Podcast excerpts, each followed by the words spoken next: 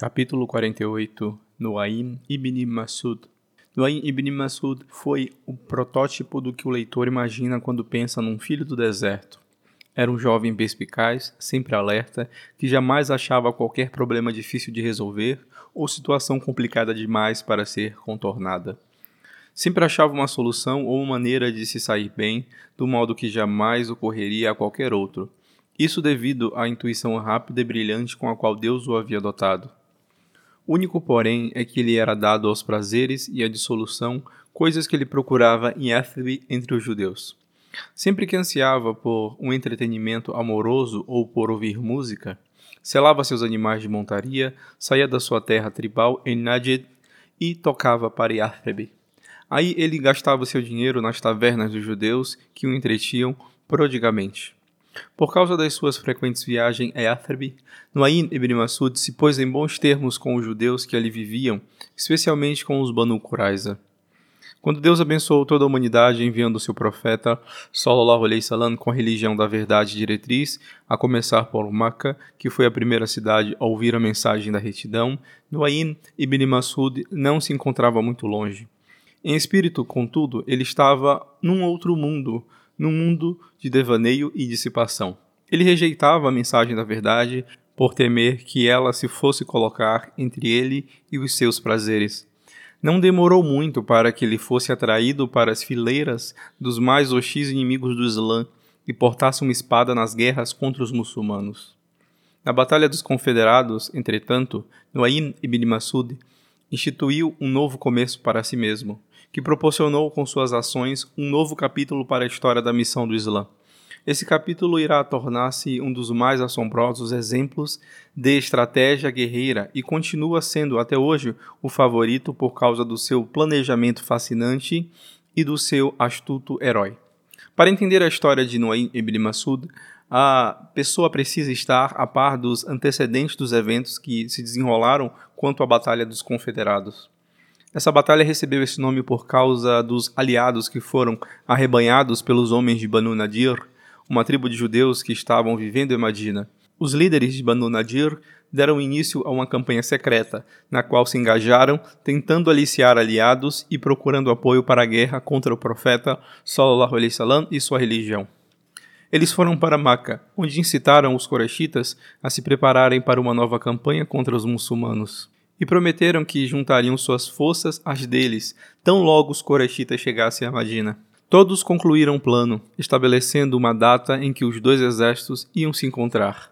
Então os Banu Nadir foram a Najd, onde incitaram os de Ratafan a se juntarem a eles numa guerra contra o Islã e o seu profeta. O plano deles era sobrepujarem os muçulmanos e porem um completo fim àquela nova religião. Eles afirmaram que já haviam concluído um tratado com os Koreshitas, conseguiram chegar a um mesmo acordo com os de Ratafan e os informaram acerca do encontro. Então os Koreshitas saíram de Meca com um enorme exército de cavalaria e infantaria, liderado por Abu Sufyan ibn Haris, e se puseram a marchar em direção a Madina. Do mesmo modo, os de Ratalfan saíram de Najd com toda a sua força combatente, liderada por Uyaina ibn Hisni.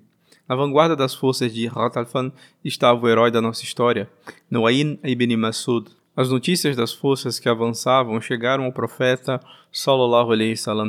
Então ele chamou os companheiros e estabeleceu um conselho com eles. Debateram as possíveis correntes de ações em aberto para eles e decidiram-se por cavarem uma trincheira ao redor da cidade, para estancar o assalto dos confederados, que eram muito numerosos para que os muçulmanos os encarassem em batalha.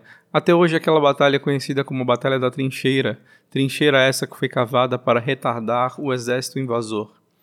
Logo que os exércitos aproximaram-se de Madina, os líderes dos Banu Nadir se encontraram com os líderes dos Banu Quraiza, outra tribo judaica que vivia em Madina. Aqueles encorajaram a estes a se unirem às forças que convergiam sobre o profeta sallallahu alaihi wasallam, de Najd e de Makkah. A resposta dos Banu Quraiza foi como se segue: nós achamos o vosso plano muito atraente e gostaríamos de nos juntar a vós. No entanto, vós sabeis que nós assinamos um tratado de paz com Mohammed com a cláusula de que mantenhamos relações amigáveis e pacíficas com os muçulmanos, em troca de vivermos em Madina em completa segurança e com liberdade religiosa. A tinta no documento ainda não secou. Também tememos que se Muhammad vier a vencer esta guerra, ele nos irá pegar para valer, nos extirpará de Madina em retaliação à nossa traição. Os líderes de Banu Nadir não iriam desistir tão facilmente e persistiram em convencer os de Banu Quraiza a se juntarem ao plano e quebrarem sua promessa feita a Muhammad sallallahu alaihi wasallam. Eles fizeram com que aquele ato de traição parecesse coisa certa e lhes garantiu que a derrota de Muhammad sallallahu alaihi wasallam era inevitável, com dois enormes exércitos a caminho para lhes darem assistência. Depois de um curto tempo, os de Banu Quraiza enfraqueceram-se em sua postura e, por fim, consentiram em romper o tratado com o mensageiro de Deus, sallallahu alaihi wasallam. Rasgaram sua cópia do tratado e anunciaram sua aliança com os confederados na guerra contra o profeta, sallallahu alaihi wasallam. Os muçulmanos ficaram atônitos com a notícia. As forças dos confederados circundaram a cidade de Madina de tal modo que nenhum suprimento podia chegar aos citadinos. O profeta sallallahu alaihi wasallam sentia que a sua comunidade havia caído diretamente nas mandíbulas do inimigo. Os Koreshitas e os de Ratafan estavam acampados fora da cidade, e os de Banu Quraiza estavam dentro dela, esperando a oportunidade para atacar. Entre os muçulmanos, uma porção deles revelavam-se formar uma quinta coluna. Era os munaficun, os hipócritas, que começaram a dizer entre eles o seguinte: Muhammad estava a nos prometer posses dos tesouros da Pérsia e de Bizâncio, mas olha para nós. Estamos num perigo tal que, se um de nós precisar ir fora para fazer suas necessidades, estará arriscando sua vida. Em pequenos grupos começaram a ir ter com o profeta Sallallahu Alaihi Wasallam com a desculpa de que seus filhos estavam em perigo de serem atacados pelos Banu Quraiza quando a batalha começasse. Com aquela desculpa, muitos abandonaram suas posições de encararem o inimigo, até que umas poucas centenas dos mais sinceros crédulos muçulmanos permaneceram com o mensageiro de Deus, Sallallahu Alaihi Wasallam. O cerco já se arrastara por quase 20 dias. A situação era tão desesperadora que uma noite o profeta sallallahu alaihi wasallam passou em claro em oração, implorando incessantemente: Ó oh Allah, imploro-te pelo que nos prometeste. Naquela mesma noite, Nuayn ibn Masud estava se debatendo na cama como se as suas pálpebras estivessem pregadas, abertas. Sem poder dormir, ele olhava para o céu como se estivesse tentando ver além das estrelas e meditar. De súbito, ele se viu a cismar. Que tolo és, ó Nuaim, que coisa te trouxe por todo o caminho desde Najd a fazer guerra contra esse homem, o seu povo? Tu não estás combatendo para reaver um direito que te foi usurpado, nem tampouco em defesa da honra de alguém. Tu vieste lutar e nem sequer sabes a razão por quê. Será que faz sentido um homem da tua inteligência encetar uma batalha e ser morto sem razão nenhuma? Quão tolo és! Que te faz levantar as tuas armas contra esse homem da retidão, que ordena a seus seguidores a praticarem justiça, a caridade e generosidade para com seus parentes? Por que deverias derramar o sangue dos seus companheiros, que estão apenas a seguir a diretriz e a verdade que lhes foi apresentada? Aquele debate continuou dentro de Nuaym ibn Masud até que chegou a uma conclusão decidiu-se por uma corrente de ação, determinado a agir de acordo com ela imediatamente. Na escuridão, Noair ibn Masud saiu sorrateiramente do acampamento do seu povo e apressou-se em direção ao campo muçulmano à procura do mensageiro de Allah, sallallahu alaihi wasallam. Quando o profeta, sallallahu alaihi wasallam, o viu, exclamou: És Noair ibn Masud? Sim, sou eu, ó mensageiro de Allah, ele respondeu. O que te trouxe aqui esta hora da noite? perguntou o profeta, sallallahu alaihi wasallam. Eu vim para dizer que preste testemunho de que não há outra divindade além de Allah e que tu és servo e mensageiro de Allah e que a revelação que trouxeste é verdadeira. Ele disse: Eu aceitei o Islã, ó mensageiro de Allah, mas o meu povo ainda não sabe disso. Diga-me o que queres que eu faça. Se ficares conosco agora, disse o profeta, sallallahu alaihi wasallam, irás ser apenas mais um homem e nada poderás fazer de bom. Volta para o teu povo e vê se podes encontrar um meio de os desencorajar quanto a desfecharem a batalha. Guerra é estratégia. Concordo, ó mensageiro de Allah, respondeu Nuaim, e acho que obterei algo que te irá agradar, assim queira Allah. Noain foi primeiramente ter com os Banu Quraiza, que eram velhos associados a eles nos seus dias de devaneio e frivolidade. Ele disse-lhes assim: Ouvi-me, ó vós dos Banu Quraiza, vós sabeis que sou amigo de vós, e o quanto me preocupo com o vosso bem-estar. Não temos dúvidas quanto a isso, eles responderam. Os Korachitas e os de Ratalfan não estão na mesma situação que vós nesta guerra, disse Nuain. Que queres tu dizer com isso? perguntaram. Esta é a vossa cidade, respondeu Nuain. Vossas propriedades, vossas esposas, vossos filhos estão aqui. Não podeis simplesmente ir embora e deixar a cidade. Mas os Korachitas e os de Ratalfan têm suas propriedades, suas casas e famílias em outro lugar. Eles vieram aqui para fazer guerra contra Mohammed, incitaram-vos a violardes o vosso tratado com ele e concordastes. Se eles tiverem sucesso na batalha contra ele, Sair-se-ão beneficiados, mas se fracassarem em derrotá-lo, voltarão a salvos para os seus lares, deixando-vos aqui a sofrerdes a pior espécie de retaliação. Vós sabeis que não tendes força contra os muçulmanos, caso tenhas que os enfrentar a sós, sem ajuda externa. Que achas então que devemos fazer? perguntaram. Vós deveis concordar em lutar, apenas se tomardes um punhado dos seus líderes e reter-los como reféns. Desse modo, podereis assegurar-vos de que eles irão lutar até que obtenham a vitória ou morrer até o último homem, aconselhou Nuaim. Tua ideia é um conselho salutar, responderam. Depois Nuaim foi ter com os Koreshitas. Procurou por Abu Sufyan ibn Haris e seus associados e se dirigiu a eles dizendo assim: Ouçam-me, povo de Quraysh.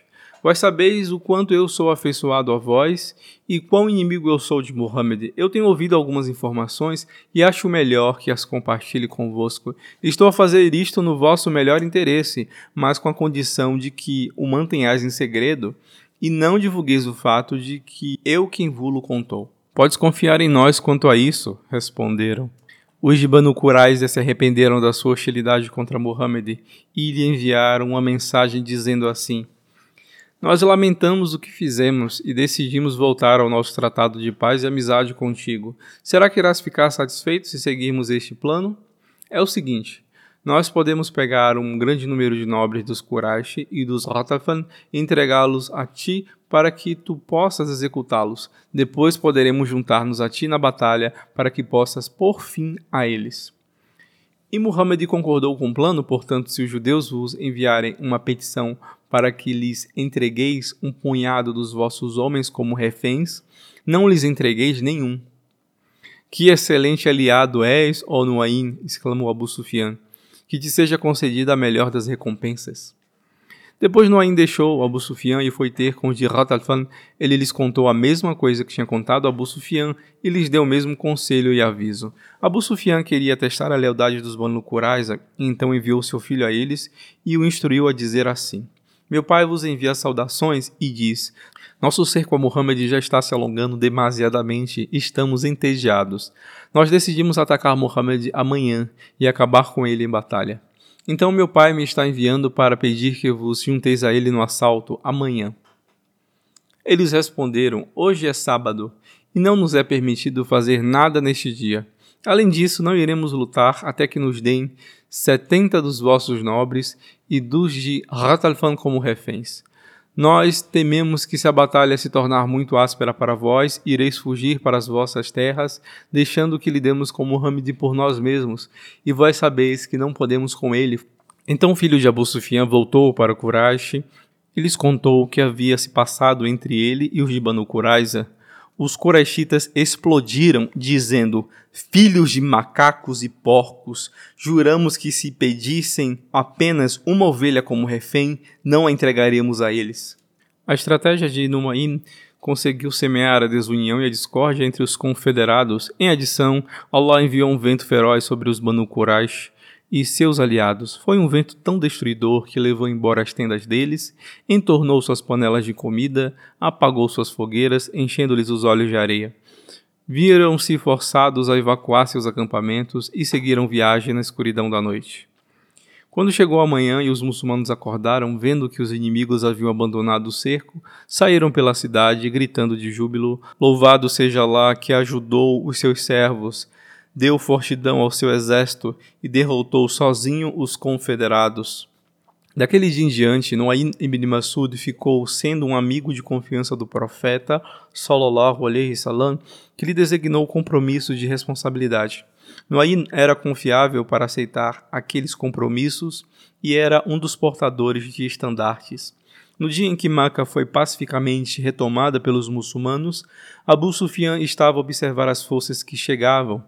Quando viu um homem carregando o estandarte dos Ratalfan, perguntou quem era e lhe foi dito que se tratava de Numayn ibn Masud, ao que ele exclamou: Que golpe maléfico ele nos aplicou na batalha da trincheira! Ele costumava ser um dos mais hostis inimigos de Muhammad, e ei-lo agora, na frente dele, portando o estandarte do seu povo e lutando contra nós como um dos aliados dele. Fim do capítulo.